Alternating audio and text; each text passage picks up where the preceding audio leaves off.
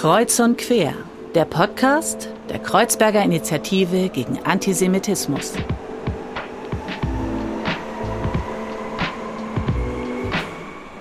Hallo und herzlich willkommen. Mein Name ist Falle und ich darf euch begrüßen zu einer neuen Folge von Kreuz und Quer. In der heutigen Folge wollen wir sprechen über jüdisches Leben in Deutschland, die neu entstehende jüdische Akademie in Frankfurt, über Erfahrungen in der Pädagogik und das Ankommen in Deutschland. Und mit wem besser könnte ich das machen als mit der zukünftigen Leiterin der Jüdischen Akademie? Sie ist Diplompädagogin, sie hat Erziehungswissenschaften, Soziologie und Psychologie studiert. Sie ist gleichzeitig auch tätig als Beraterin und Dozentin in internationaler Kommunikation und Konfliktmanagement. Und, weil das natürlich noch nicht ausreicht und sie sozusagen ganz viele verschiedene Sachen machen, ist sie gleichzeitig auch noch die Leiterin der Bildungsarbeit des Zentralrats der Juden. Wir dürfen äh, begrüßen, zugeschaltet digital digital aus Frankfurt, Sabina Donat. Hallo Sabina. Hallo. Wie geht's dir denn? Mir geht es sehr gut heute.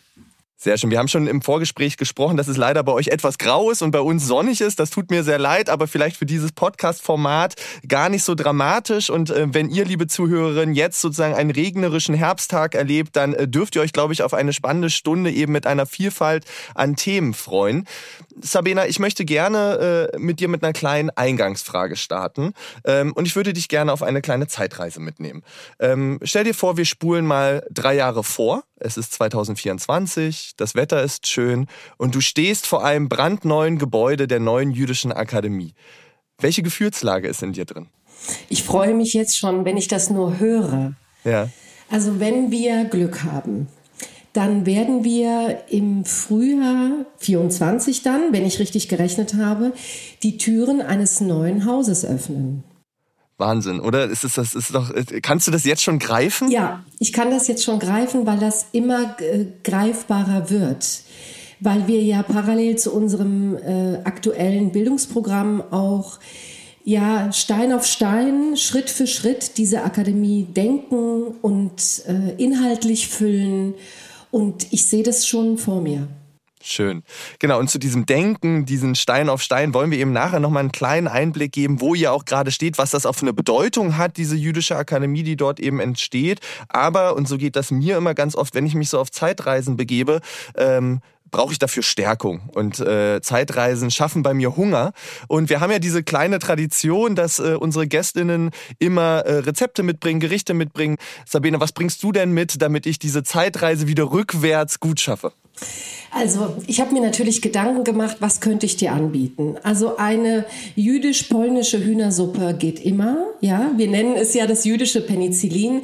Ich habe mich aber für was anderes entschieden, mhm. damit ich euch nach Berlin ein bisschen Frankfurt bringe. Und ich rede jetzt nicht von der grünen Soße, sondern ich rede von einem marokkanischen Gewürzreis mhm. mit Zimtrosinen und Pinienkernen. Oh, das klingt gut. Das letzte Mal, als ich diesen zubereitet habe, haben wir Rosh Hashanah, das jüdische Neujahr, gefeiert. Mhm. Und ich dachte, was könnte für einen Berliner Moderator interessant sein, als dass ich ihm ein bisschen Marokko und ähm, ja ein bisschen Großfamilien-Vibes aus Frankfurt mitbringe, bevor äh, das jüdische Neujahr ansteht. Total toll. Ähm, das ist wirklich, äh, also es, da läuft mir das Wasser im Munde zusammen und äh, ich glaube auch bei unseren ZuhörerInnen. Ähm, du hast erzählt, ihr habt das bei Rosh Hashanah sozusagen ähm, ähm, gekocht und ähm, erzähl doch vielleicht, gib doch mal einen Einblick, wie findet das statt, in welchem Kontext findet das sozusagen statt? Die Familie kommt wahrscheinlich zusammen. Was wird denn noch gekocht und gegessen? Also Rosh Hashanah ist ja ein sehr schönes Fest im Jüdischen ähm, und äh, leitet ja das Neujahr ein und findet in der Regel nach dieser Zeitrechnung so im September statt. Dieses Jahr war es sehr früh, Anfang September. Das werde ich dir gleich auch später noch ähm, ein bisschen im Rahmen unserer parallel veranstalteten Veranstaltung ähm, nochmal erzählen. Mhm. Aber in erster Linie geht es darum, ein süßes neues Jahr zu haben.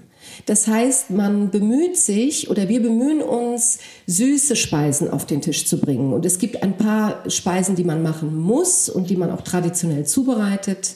Und es wird ja gerne Apfel mit Honig gegessen. Das ja. kennen bestimmt auch viele ZuhörerInnen ähm, um einen süßen Start in das neue Jahr zu haben. Der Apfel ist ein wichtiges Symbol als Fruchtbarkeit, als, als Frucht. ähm, dieser, dieser Phase.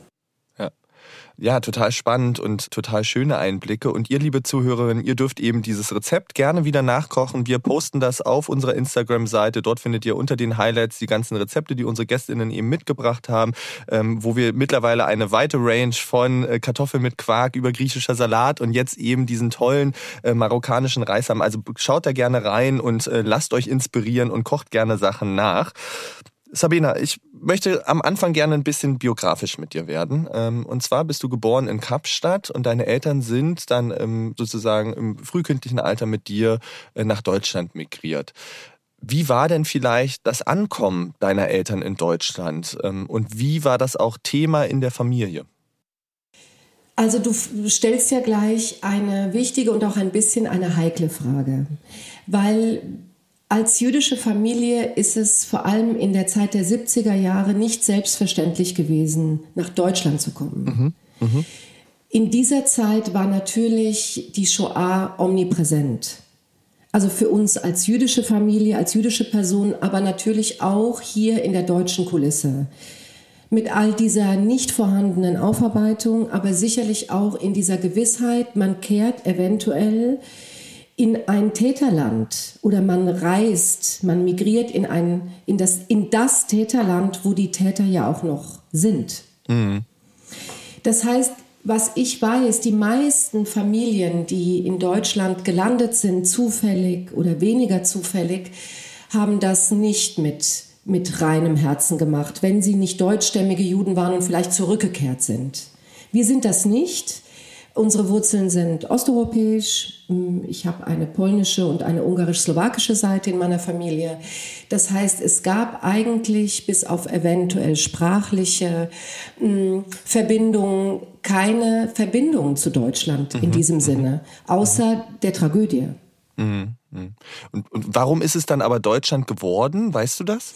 Ich weiß, dass meine Großeltern mütterlicherseits sind, weil sie gehörten zu denen, die nach der Shoah nach Polen zurückgekehrt sind. Das waren sehr, sehr wenige.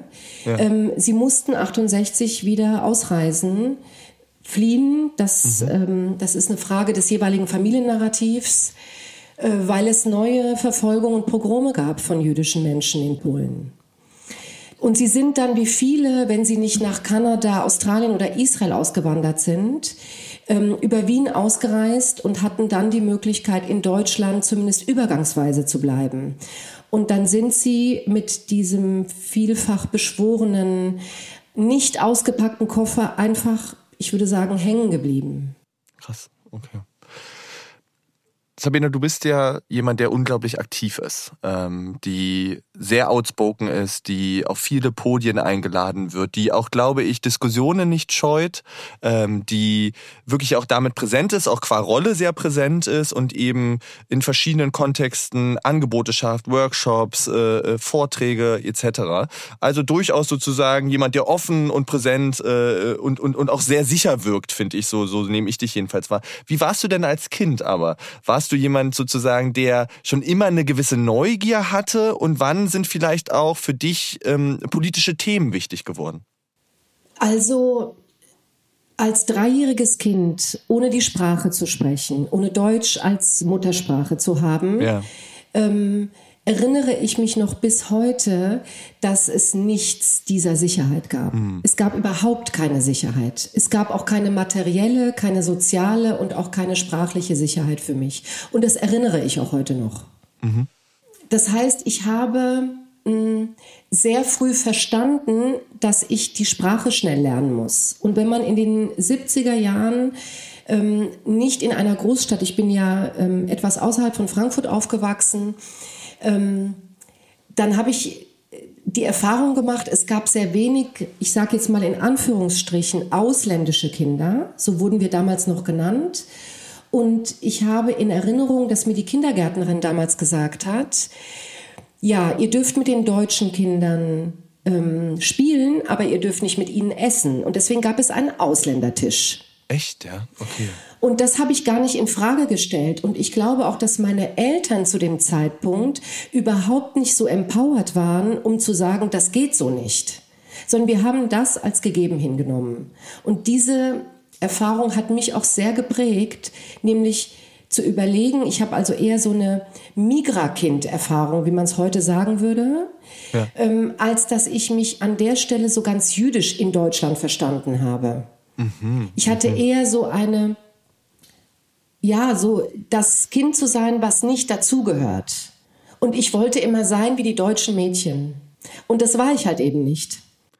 Ja, das ist ähm, total spannend, weil wir das auch in unterschiedlichen Kontexten in dem Podcast ähm, sozusagen mit verschiedenen GästInnen eben auch besprochen haben. Genau diese Erfahrung von, wie wurde damit auch umgegangen. Ähm, also wir hatten Ether Adel da, der gesagt hat, ähm, dass eher neu aus dem Irak sozusagen in die Schule kam und dann eben der Auftrag der Lehrerin war, dass er jeden Tag ein anderes Kind ihm mit nach Hause nimmt, ähm, sie ihn aber gar nicht teilweise reingelassen haben, sondern einfach vor der Tür haben setzen lassen, bis er nach Hause gehen durfte. Und diese Erfahrung von, wie wird damit auch umgegangen, die teilen irgendwie sehr viele Menschen. Hast du das Gefühl, dass wir in 2021 in dem Umgang mit Menschen mit Migrationsbiografie weiter sind oder dass viele Dinge du doch auch in deiner Arbeit wiedererkennst?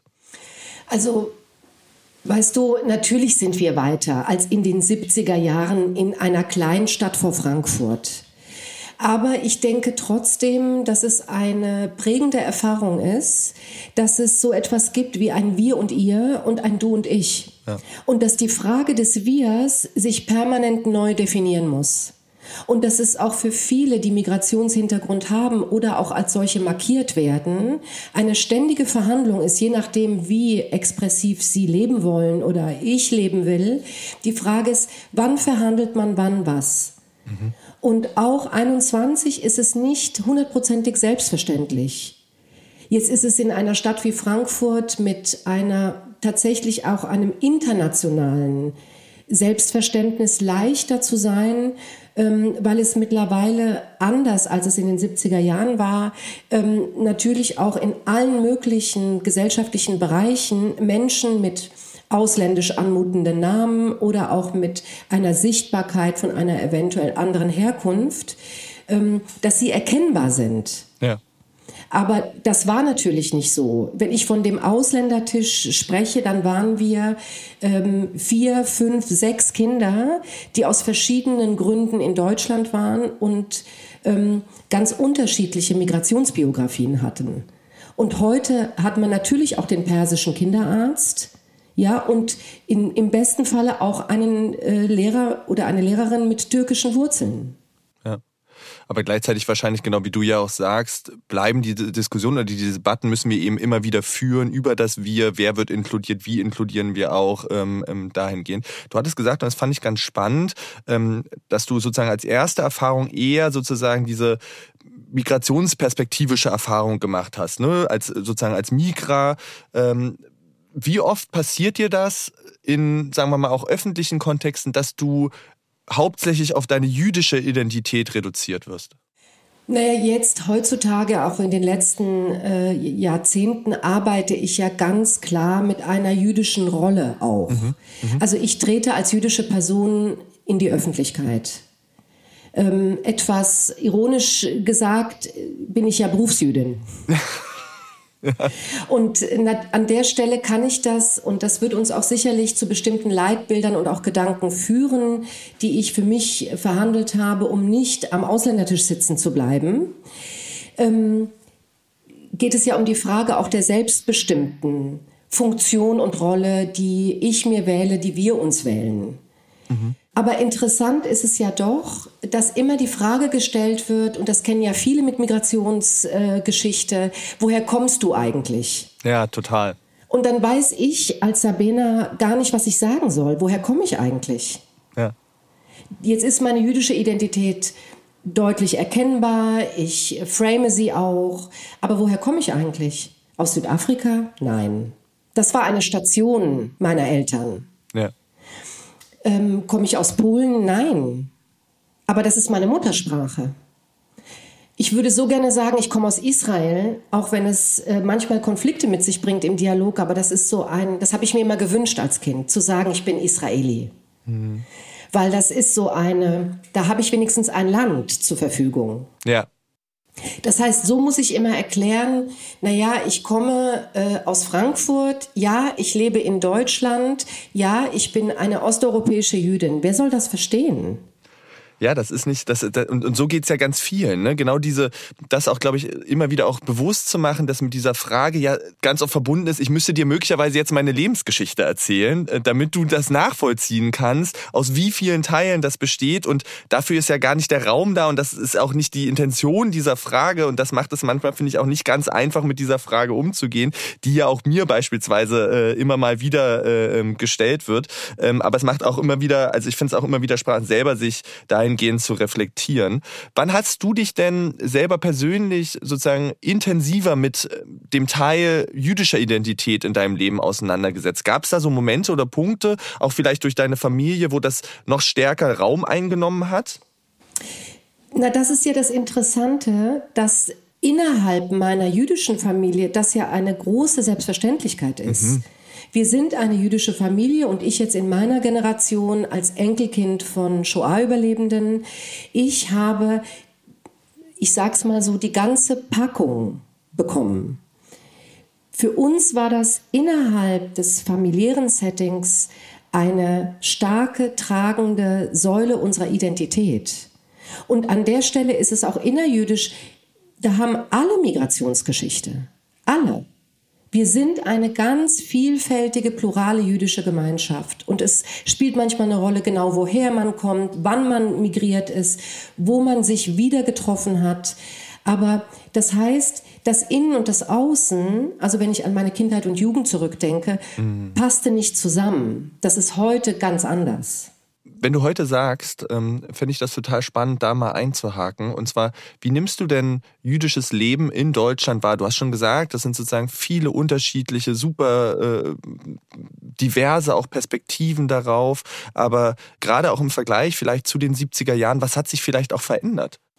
Ja, bleiben wir doch noch mal an dieser Frage, wie erlebe ich zum Beispiel als so bezeichne ich mich als dritte Generation ja. das Jüdischsein. Und ja. wenn ich jetzt an meine Kindheit und Jugend zurückdenke und an die Erfahrungen, die mich geprägt haben, war das natürlich eine sehr, sehr starke Erfahrung, dass die Shoah zum Greifen nahe ist jeden Tag. Mhm. Jeden Tag. Das heißt, auch mein Aufwachsen in Deutschland sehr behütet, sehr besorgt, auch mit viel Kummer und Schmerz meiner Großeltern konfrontiert zu sein veränderte natürlich auch meinen Blick auf eine auf ein Deutschland, in dem ich mich auch finden muss. Mhm. In einer Schule, wo es in der Grundschule kein jüdisches Kind außer mir gab und in der weiterführenden Schule eine Handvoll. Wahnsinn, ja. Mhm. Und wenn ich jetzt auf heute blicke ähm, und für mich spreche und sehe, ich bewege mich jetzt in einem jüdischen Kontext, in einem jüdischen Setting, dann nicht nur beruflich, sondern auch persönlich und privat, und das biete ich auch meinen Kindern an, ist das natürlich eine ganz andere Erfahrung. Und die führt mich auch zu dem, worüber wir sprechen. Mhm. Wir sind eine so kleine Gemeinschaft in, in Deutschland. Und vielleicht sind wir auch nicht immer eine Gemeinschaft, weil uns auch viel trennt innerhalb der jüdischen Community. Ja. Wir haben ja, wir sind ja nicht gleich. Genau, das ist, glaube ich, total wichtig auch zu sagen. Ne? Es wird ja ganz oft so subsumiert als eine sozusagen so homogene Gruppe und auch innerhalb dieser sozusagen jüdischen Gemeinde gibt es ja unterschiedliche Perspektiven und auch Meinungsbilder, denke ich. Äh, Meinungsbilder, Perspektiven, Erfahrungen, ja. die uns prägen. Und das hat sicherlich auch mit der Frage zu tun, von welcher jüdischen Community sprechen wir. Und das passiert mir auch sehr oft im Seminarkontext, dass wenn ich frage, hm, wie viele ähm, Juden und Jüdinnen leben Ihrer Meinung nach in Deutschland? Dann bekomme ich Schätzung von überhaupt keine bis hin zu einer Million. Aber krass, okay, ist ja also krass weite Range dann, ne? Und deshalb ist ja auch deine Frage so interessant. Es ist ja die Frage, wie erlebe ich mein jüdisches ähm, Sein und wie wird es von außen wahrgenommen? Und ich glaube, es ist wirklich, die jüdische Community ist sicherlich eine Gemeinschaft, die am meisten ähm, Unterschiede hat zwischen der Selbstwahrnehmung und der Fremdwahrnehmung. Und, und das ist, glaube ich, ein ganz spannender Punkt, ähm, weil ich nehme es so wahr, dass sich zunehmend auch so eine sehr selbstbewusste junge Generation entwickelt, die auch auf Social Media unglaublich präsent ist ähm, und, und die versucht und äh, was ich total wichtig finde, auch Räume zu erschließen, Diskursräume zu erschließen. Ähm, ähm, ihr macht ganz viel ja auch als Zentralrat, aber du auch in deinen verschiedenen anderen sozusagen Tätigkeiten mit der Akademie werdet ihr viel machen. Gleichzeitig haben wir eben diese Herausforderung von immerwährendem Antisemitismus, der, sagen wir mal, auch in diesem Jahr mit den neuen sozusagen Zahlen, finde ich, in sehr dramatischer Form eben auch wieder auftaucht. Und, um es noch etwas komplizierter zu machen, haben wir diese Herausforderung von Fremdwahrnehmung und auch Selbstwahrnehmung. Und gerade da hinsichtlich, dass Jüdinnen und Juden ja immer ähm, so eine Art Sonderrolle ganz oft zugeschrieben wird von außen, die gar nicht selbstbestimmt stattfindet, ähm, ähm, sondern von außen so raufgefercht wird. Wie gehst du mit dieser ähm, Anführungszeichen Sonderrolle um in Gesellschaft? Was hast du da vielleicht für dich für eine Antwort gefunden? Ich finde es total wichtig, was du gerade sagst. Die mini kleine jüdische Gemeinschaft, 0,1 Prozent hier in Deutschland, wird so stark wahrgenommen, mhm. weil die, diese mediale Präsenz und Omnipräsenz, so wie du es auch geschildert hast, die in der Regel negativ konnotiert ist. Ja, ja.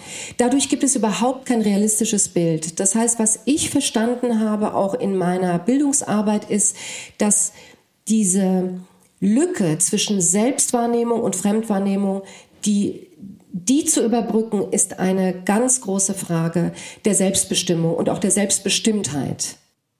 Hast du denn das Gefühl, es gibt aber ein Interesse tatsächlich von Anführungszeichen sozusagen Mehrheitsgesellschaft, äh, vom großen Teil unserer Gesellschaft, sich wirklich für jüdisches Leben, für jüdische Vielfalt zu interessieren?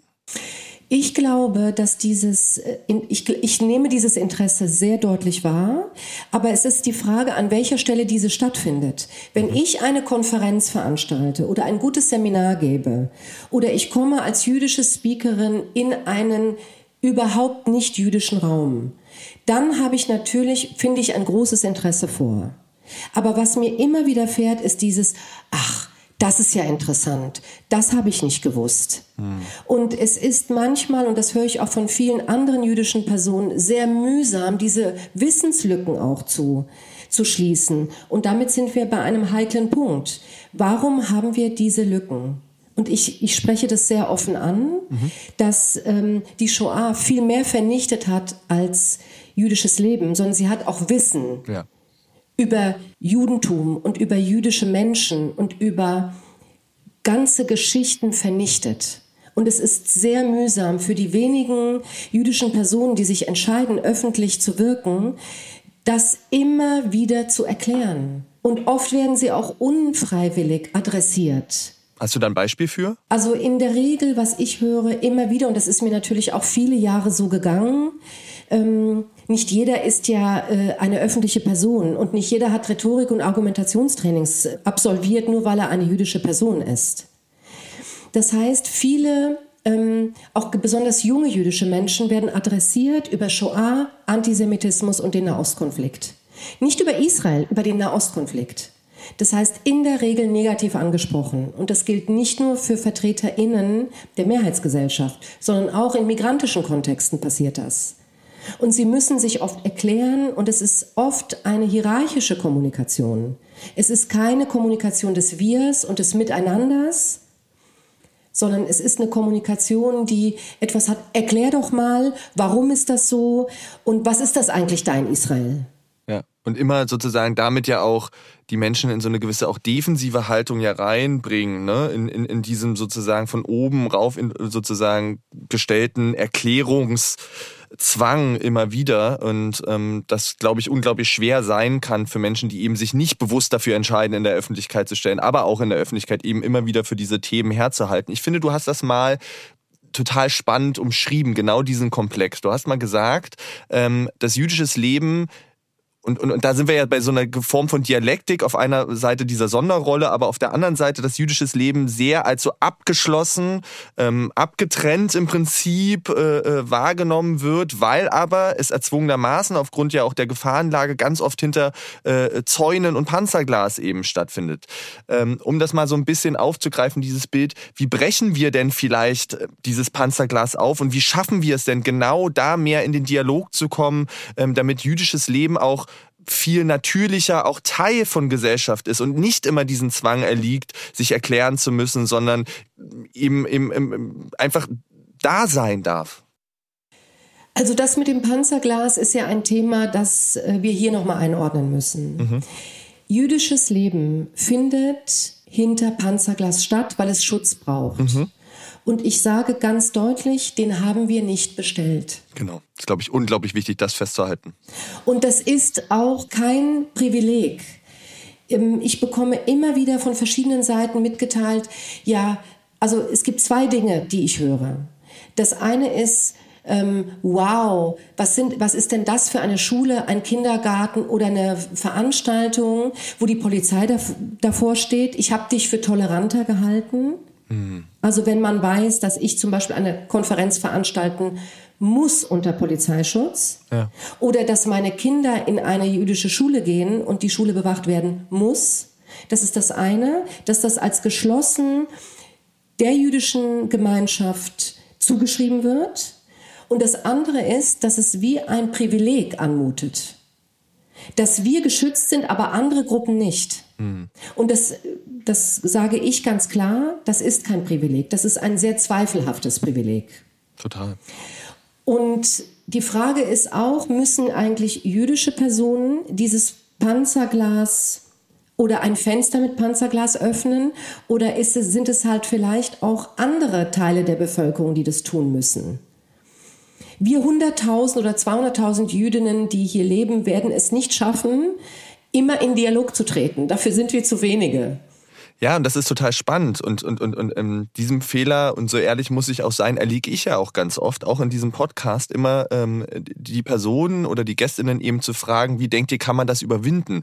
Und genau das, was du, glaube ich, gesagt hast, ist unglaublich spannend. Diese Perspektive von, warum müssen es immer die Personen, die dort auch angegriffen werden, die in Gefahr sind, äh, überwinden? Und warum müssen nicht eigentlich die anderen und gerade auch Gesellschaft sich diese Frage stellen von, wie wollen wir anders auch miteinander leben und umgehen? Und ähm, um vielleicht auch nochmal diesen Punkt klar zu machen, ich glaube, ohne das selber erlebt zu haben, wenn ich als Kind in eine Schule gehe, die von Polizei bewacht werden muss, macht das auch was mit mir.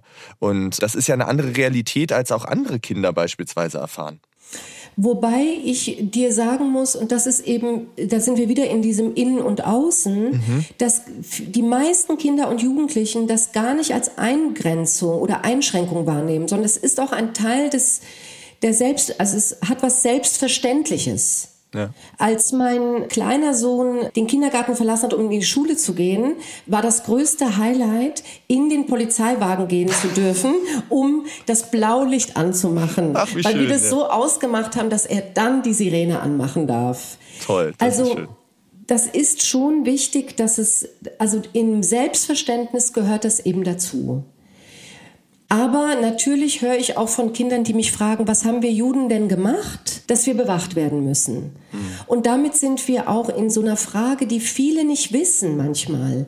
Das prägt natürlich unser Aufwachsen und unser Leben dass wir Schutz brauchen. Du hast es ja vorhin genannt, dass es steigende Zahlen des Antisemitismus gibt. Das ist so, das ist auch unangenehm. Und das löst auch Unbehagen aus, dass ich zum Beispiel meine Kinder nicht in einer Welt großziehen kann, wo ich sie davor beschützen kann ich glaube, das ist eben, und das ist wichtig, und deswegen ist es so toll, dass wir miteinander sprechen. Immer wieder sozusagen muss man sich klar machen, dass es auch eine Frage von Perspektive ist. Wer spricht auch und äh, wie gibt man diesen Perspektiven auch Raum? Weil ich glaube, es ist total spannend, eben das zu erfahren und erfahren zu können, äh, ähm, dass das auch zum Teil eben als so eine Natürlichkeit gesehen wird, aber trotzdem diese Bedeutung dessen und diese, wo kommt das auch her, immer wieder eben klar zu machen.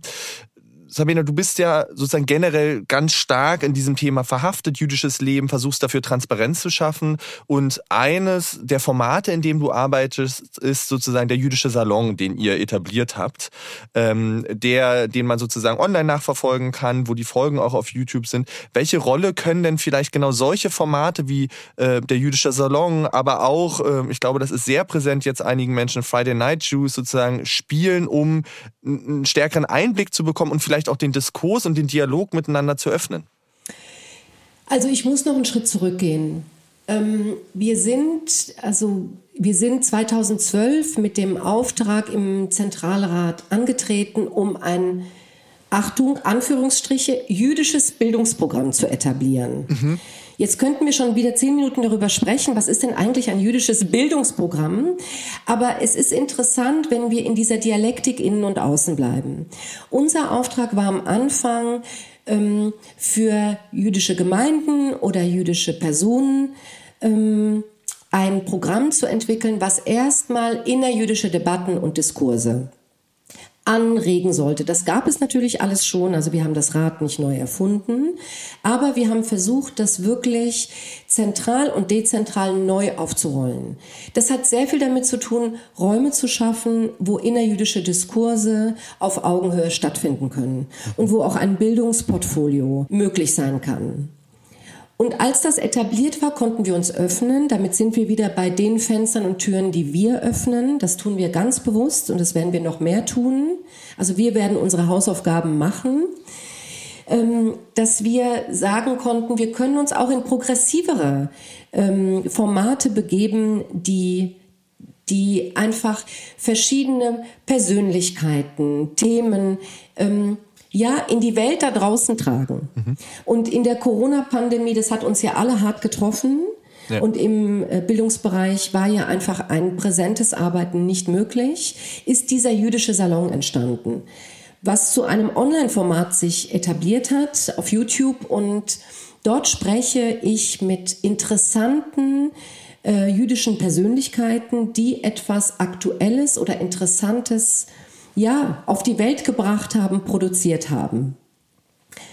Und da geht es darum, nicht nur Persönlichkeiten zu porträtieren, so wie du es ja hier auch machst, sondern auch ja interessante Produkte zu präsentieren, die man einfach in dieser Stunde, die man dann zusammen hat, viel intensiver sich anschauen kann. Hast du denn ein Produkt oder ein Gespräch, was du unseren Zuhörern, ich weiß, es ist schwer, ich werde da auch manchmal nachgefragt, aber was du so zum Einstieg besonders empfehlen kannst, wo, wo du auch selber vielleicht super viel mitgenommen hast? Also die zwei letzten oder vielleicht auch drei letzten Veranstaltungen kann ich ganz kurz umreißen. Ich hatte ein Gespräch mit Ronen Steinke. Ja der ein Buch veröffentlicht hat und wir haben den Salon auch ausgestrahlt an dem Tag der Veröffentlichung. Das Buch nannte sich Terror gegen Juden. Mhm. Ist jetzt nicht gerade der Titel, den man sich kauft, wenn man bei Hugendubel am Hauptbahnhof äh, steht. Aber das ist eine unglaublich dramatische, aber auch interessante Sammlung von den Ungeheuerlichkeiten, die in den letzten Jahrzehnten im Nachkriegsdeutschland stattgefunden haben. Und ihn zu porträtieren und auch sein Buch in, intensiv vorzustellen, das ist unglaublich stark rezipiert worden. Dann hatten wir ja einen, einen Salon mit unserem Präsidenten, mhm. Josef Schuster, und auch mal einen Präsidenten hautnah zu erleben. Total, ist unglaublich spannend, kann ich wirklich auch Biografisch. Empfehlen. Das ja. ist zum Beispiel ja eine Biografie, er, er gehört ja zu einer unterfränkisch-deutschstämmigen jüdischen Familie und diese Familie ist zurückgekehrt ähm, aus Israel. Und das ist ganz anders als die heutigen Migrationsnarrative der jüdischen Gemeinschaft. Also so eine öffentliche Person, mal anders zu erfahren. Und äh, du hast es schon erwähnt, den Moderator von Freitagnacht Juice exklusiv Daniel Donskoy zu haben und mit ihm auf einer großen Bühne in Frankfurt, im Frankfurter Schauspielhaus zu sitzen, das war natürlich atemberaubend. Äh, da bin ich auch total neidisch, muss ich ehrlich sagen. Das ist irgendwann die Hoffnung, dass ich das auch mal auf einer Bühne machen darf. Ich schaue sozusagen rüber in unsere Regie, äh, äh, ähm, sozusagen als nächste Entwicklungsstufe für den Podcast. Ähm, und ich kann es wirklich nur sagen, das sind tolle Gespräche ähm, mit wirklich tollen Einblicken und ihr habt wirklich ein, ein tolles Spitz ein Fingerspitzengefühl, was ist auch gerade aktuell ähm, und ähm, eine schöne Herangehensweise. Und ich habe das Gefühl, dass auch dort die Gäste sich öffnen und wirklich auch zu ja durchaus kontroversen Sachen auch äh, äh mit dir sprechen und ähm, also es ist wirklich ungemein spannend. Ich will aber mit dir gerne langsam so den Fokus wechseln. Du hast es jetzt schon angedeutet. Du bist eben die Leiterin der Bildungsarbeit im Zentralrat der Juden. Du bist aber auch eben in verschiedenen anderen Kontexten tätig. Ihr macht äh, Workshops, Angebote, du machst ja Vorträge. Was ist dir vielleicht auch als Pädagogin wichtig, dass in deinen Angeboten die Menschen mitnehmen? Also ähm, was für eine Haltung steht da auch vielleicht dahinter? Also das, weißt du, es ist so schwierig, sein eigenes pädagogisches Leitbild zu präsentieren, ohne in Worthülsen zu geraten. Mhm. Aber wenn wir anknüpfen an, an, an unsere Gedanken, die wir schon miteinander geteilt haben, kann ich jetzt für die jüdischen Settings eins sagen, was mir total wichtig ist. Mein innerer Motor ist es, Räume zu schaffen. Mhm. Sichere Räume und auch Räume der Sichtbarkeit zu schaffen. Das ist ein Leitmotiv, was mich trägt und wofür ich hier ähm, in der Bildungsabteilung und dann in SPE, in der Jüdischen Akademie auch die Gelegenheit habe und haben werde.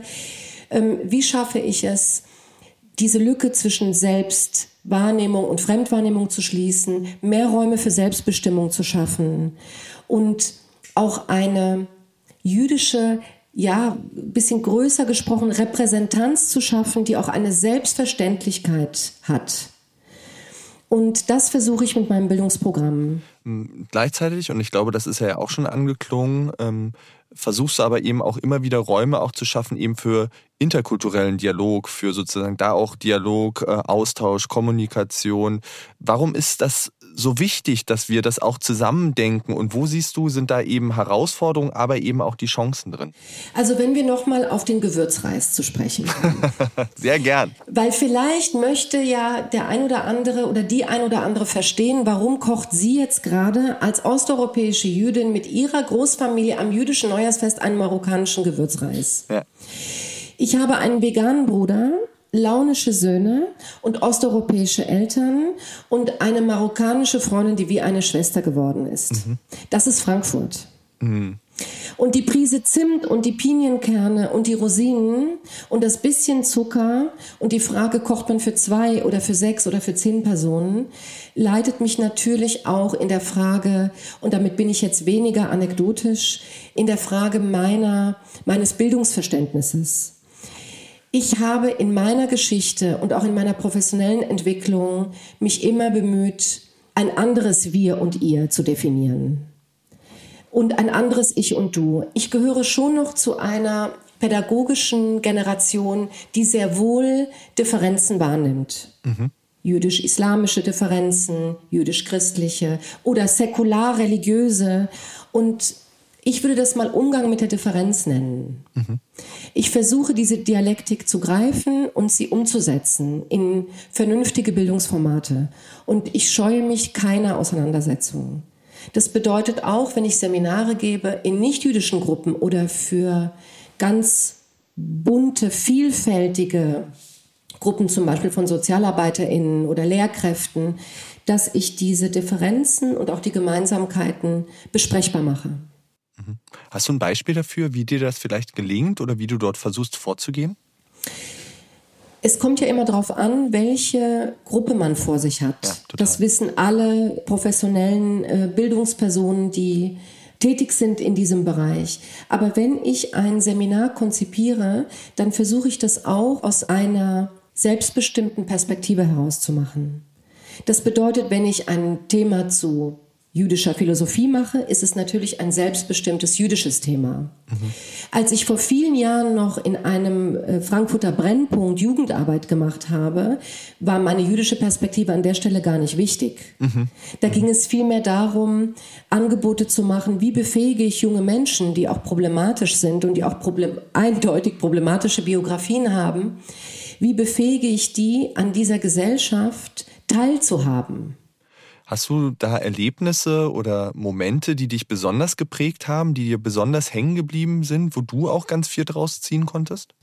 Also das hat ja mit meiner heutigen Tätigkeit nichts zu tun. Soziale Arbeit in einem Frankfurter Brennpunkt zu machen, also spätestens da wird man erwachsen. Das kann ich mir vorstellen. Das hat nichts mit der heutigen erziehungswissenschaftlichen Tätigkeit zu tun, die ich gemacht habe. Wir haben es, wenn wir von Brennpunkten sprechen, haben wir es mit äh, Jugendlichen und jungen Erwachsenen zu tun, die in der Regel ähm, das brauche ich der Kiga Berlin gar nicht zu erklären.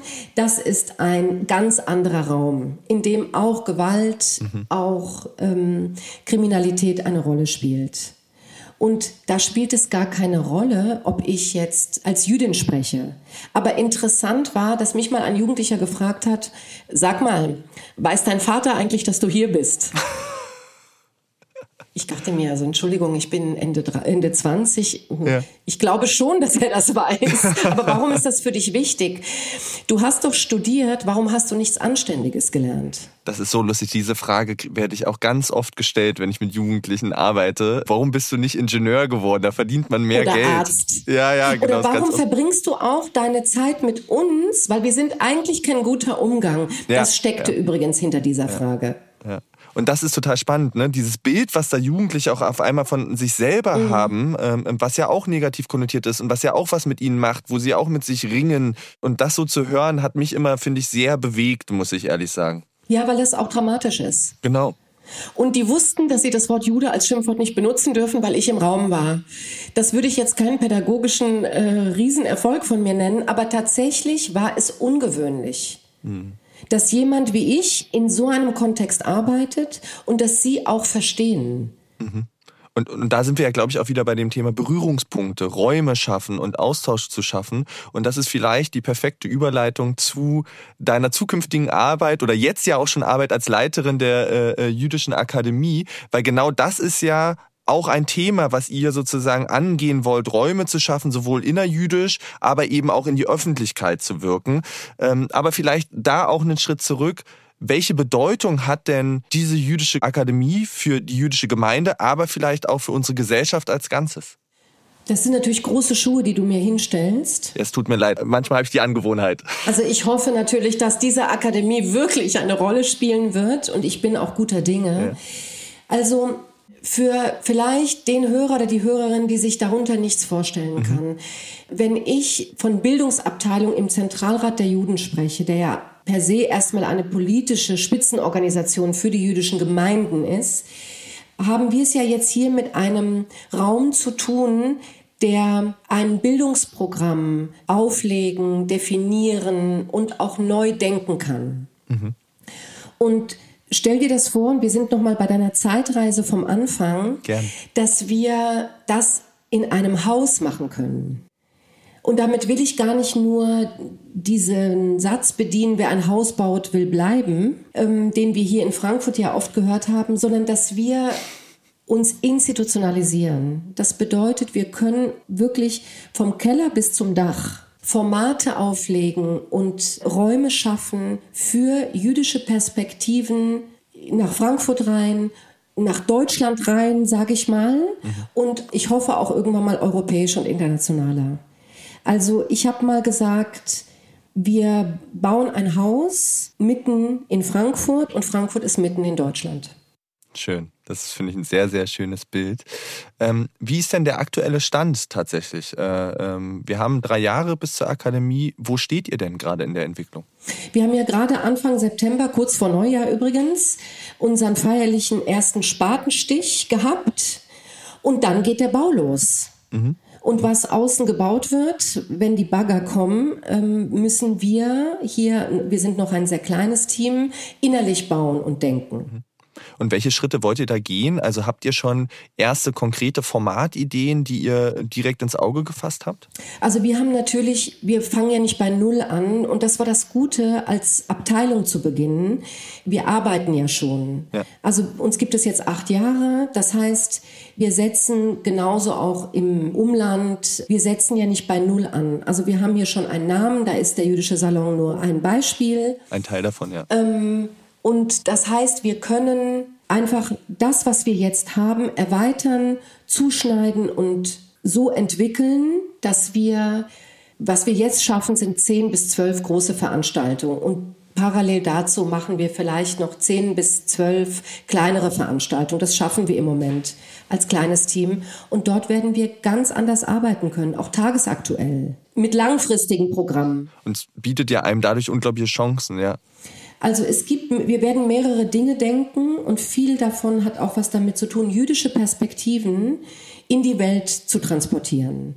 Und es beginnt mit klassischen äh, Formaten, auch über jüdische Religionen zu informieren, über Tradition, auch über ein diverses religiöses Verständnis, bis hin zu, ja, auch das Thema Antisemitismus aus einer jüdischen Perspektive heraus zu verhandeln. Mhm. Es ist was anderes, ob ich zum Beispiel in der Polizeiakademie ein Seminar gebe oder eine nichtjüdische Person.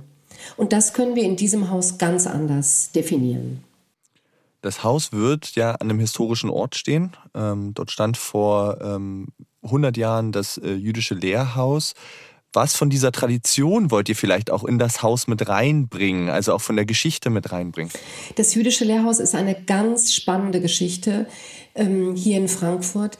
Das wurde gegründet ähm, aus einem Bedürfnis heraus, jüdischer sein zu wollen. Das waren sehr, sehr ähm, assimilierte, ähm, fast nicht mehr religiös lebende Intellektuelle, die das gegründet haben in den 20er Jahren ähm, wohl wissend, dass ihnen eigentlich die Orthodoxie als Selbstverständnis abhanden gekommen ist. Die hatten ein Selbstverständnis, Deutsche zu sein.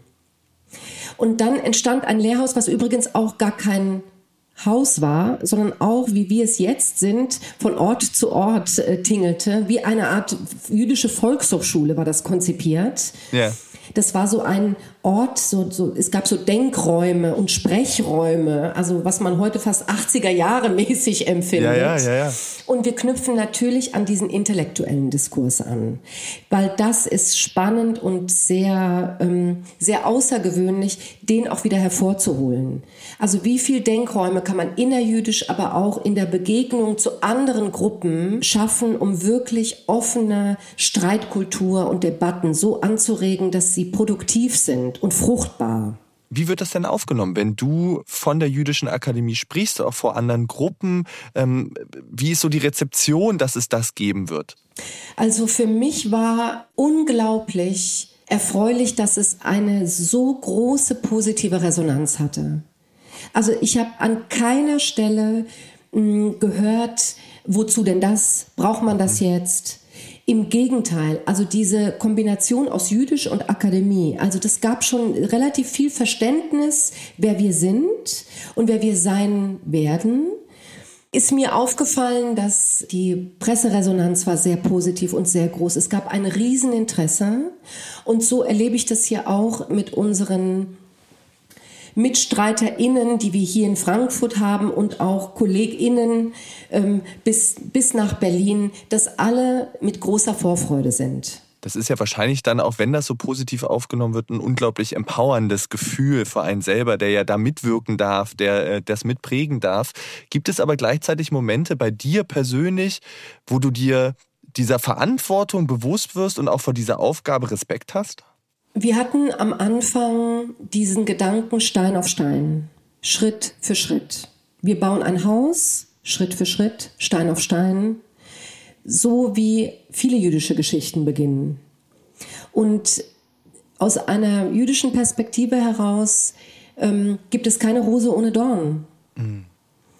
Also natürlich ist das eine große Herausforderung und der öffentliche Druck wird sehr wachsen. Schaffen wir das? Werden wir allen Erwartungen gerecht?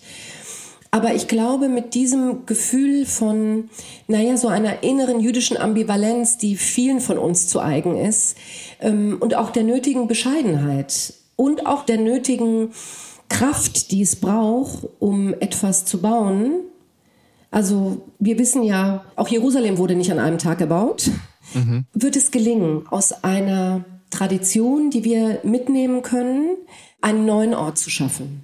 Ich finde, Sabina, du hast im Prinzip eigentlich die perfekten Schlussworte gefunden, sozusagen mit diesem wirklich tollen, tollen und schönen Bild zu dieser jüdischen Akademie, auf die wir uns, glaube ich, alle unglaublich freuen dürfen, die denke ich, und so sehen wir das eben hier auch, eine unglaubliche Bereicherung sein wird für Dialoge, für Diskurse und sozusagen wir auch als Kieger freuen uns unglaublich darauf, auf die gemeinsame Zusammenarbeit und äh, Punkte der Berührung. Und ich kann dir erstmal nur sagen, vielen, vielen lieben Dank für wirklich den tollen Einblick sowohl in deine Biografie als eben auch dein Verständnis von Pädagogik in jüdisches Leben und eben in die neu entstehende jüdische Akademie. Aber ich kann dich noch nicht ganz entlassen, denn wir haben mit unseren Gästen immer zum Abschluss eine ganz kleine Schnellfragerunde. Das sind drei kleine Fragen, die du äh, einfach aus dem Bauch heraus beantworten darfst, die etwas weiter gestrickt sind als jetzt die Themen, die wir besprochen haben. Und ich würde einfach mal loslegen. Okay. Erste Frage: Frühstück oder Abendbrot? Frühstück. Dann zweite Frage: Theater oder Konzert? Theater. Und dritte Frage: Wasser still oder mit Sprudel? Still. Still, sehr schön. Sabina, vielen, vielen lieben Dank. Äh, liebe Zuhörer, ihr dürft gerne natürlich sozusagen das Wachsen der Jüdischen Akademie verfolgen. Es gibt dort auf der Seite des Zentralrat der äh, Juden sozusagen und unter Jüdischer Akademie das nachzuverfolgen. Wir werden alles dazu in die Shownotes packen, so dass ihr das nachlesen könnt, sehen könnt tatsächlich, was dort passiert. Wir werden auch die äh, entsprechenden Folgen vom Jüdischen Salon verlinken, dass ihr die nachschauen kann. Ich kann das wirklich nur empfehlen. Es sind total tolle Sachen und ich kann auch empfehlen, Sabina hat einen Abend moderiert, wo es um Comics beispielsweise ging und die wissenschaftliche Aufarbeitung von Comics. Ich als großer Comic-Fan habe da sehr gerne zugehört und viel, viel gelernt. Sabina, vielen lieben Dank für dein Engagement, vielen lieben Dank für eure tolle Arbeit und danke, dass du heute Gast in unserem Podcast warst. Und euch, liebe Zuhörerinnen, vielen lieben Dank fürs Dabeisein. Wir hören uns wieder in zwei Wochen in einer neuen Folge von Kreuz und Quer. Ciao.